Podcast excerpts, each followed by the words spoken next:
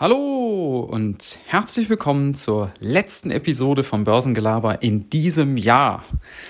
Und ich will heute mal sowohl einen Blick zurückwerfen in das vergangene Jahr, als auch den Blick nach vorn.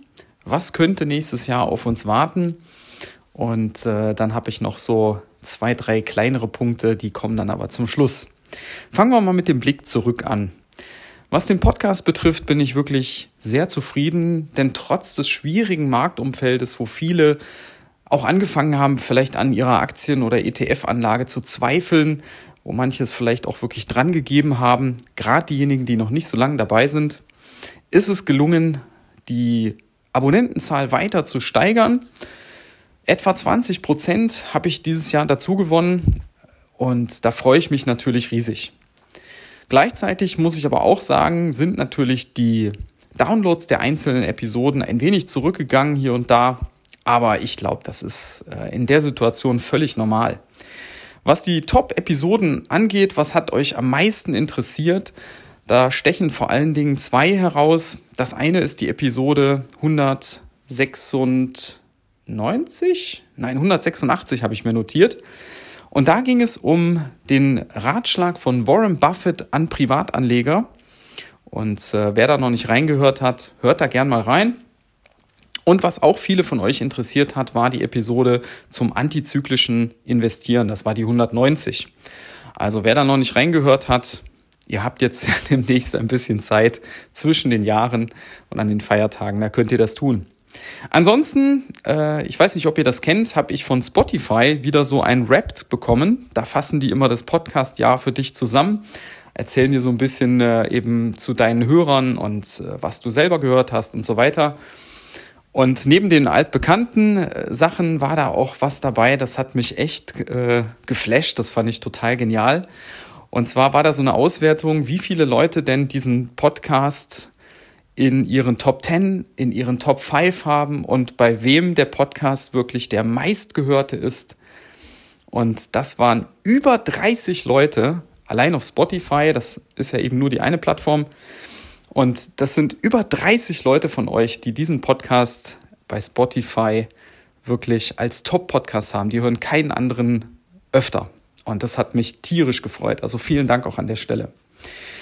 Ja, ansonsten das Börsenjahr selber, egal ob man auf Aktien oder auf Krypto geschaut hat, war natürlich mies. Da braucht man nichts schön zu reden. Es äh, war teilweise wirklich schwer auszuhalten.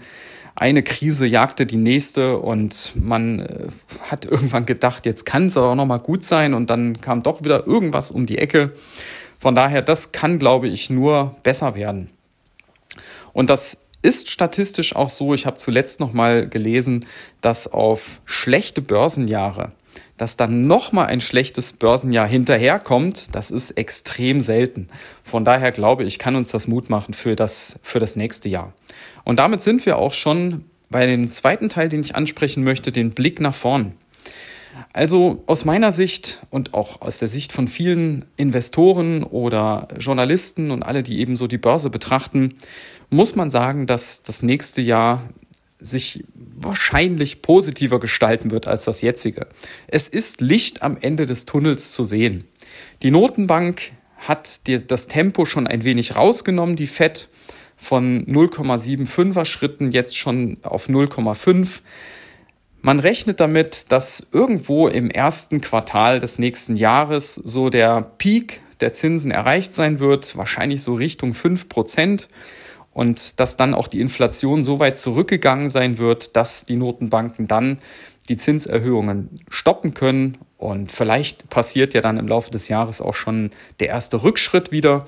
Müssen wir mal abwarten. Aber es sieht alles danach aus, dass wir von dieser Front her das, das Schlimmste hinter uns haben.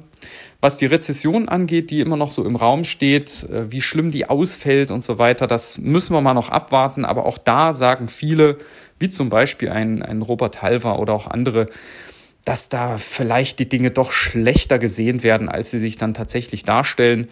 Man muss mal einfach abwarten. Ich persönlich glaube es, dass wir äh, im ersten, zweiten Quartal vielleicht noch mal einen Schwung nach unten kriegen. Ich glaube nicht an neue Tiefs. Und ich denke aber dann im zweiten Halbjahr wird das Ganze wieder langsam Fahrt aufnehmen.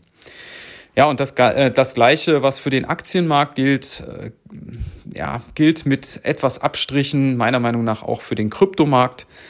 Ich glaube allerdings, da wird es noch etwas länger dauern, bis dieses Vertrauen, was da bei vielen Investoren jetzt in den letzten Monaten sehr, sehr gelitten hat, teilweise auch erstmal zerstört wurde durch die ganzen Pleiten und Skandale, die da gelaufen sind, FTX, ähm, der ähm, Terra Luna-Skandal und so weiter. Also das wird noch etwas dauern, glaube ich. Ich denke aber auch da werden wir die Tiefs, wenn wir sie nicht schon gesehen haben, werden wir sie sehr bald sehen und dann wird sich ein Boden einziehen. Und da glaube ich, werden wir auch in 2023 eine gewisse Erholung sehen. Die Wahrscheinlichkeit ist da.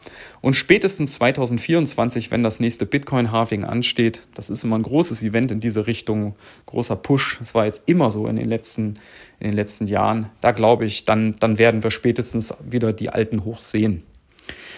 Ja, ansonsten, was den Podcast angeht, was sind meine Schwerpunkte? Ich habe mir drei Themen jetzt äh, vorgenommen, die ich im nächsten Jahr schwerpunktmäßig behandeln möchte. Das eine, das habt ihr schon gesehen, das ist der Wirecard-Prozess. Der wird sich über das ganze Jahr ziehen, bis ins nächste, also oder übernächste dann hinein.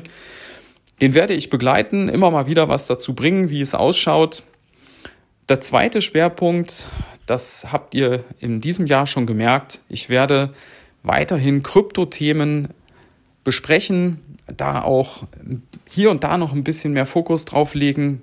Bitcoin, auch das Thema in Verknüpfung mit Podcasting, da habe ich auch schon mal was gemacht. Also da gibt es viele, viele spannende Entwicklungen, die ich im nächsten Jahr einfach auch covern möchte. Und das dritte ist und bleibt natürlich der klassische Aktienmarkt, die Börse. Äh, da passieren auch immer wieder genug Dinge. Im Moment geht es bei Tesla ja zum Beispiel ziemlich rund. Und das wird natürlich weiter im Fokus stehen.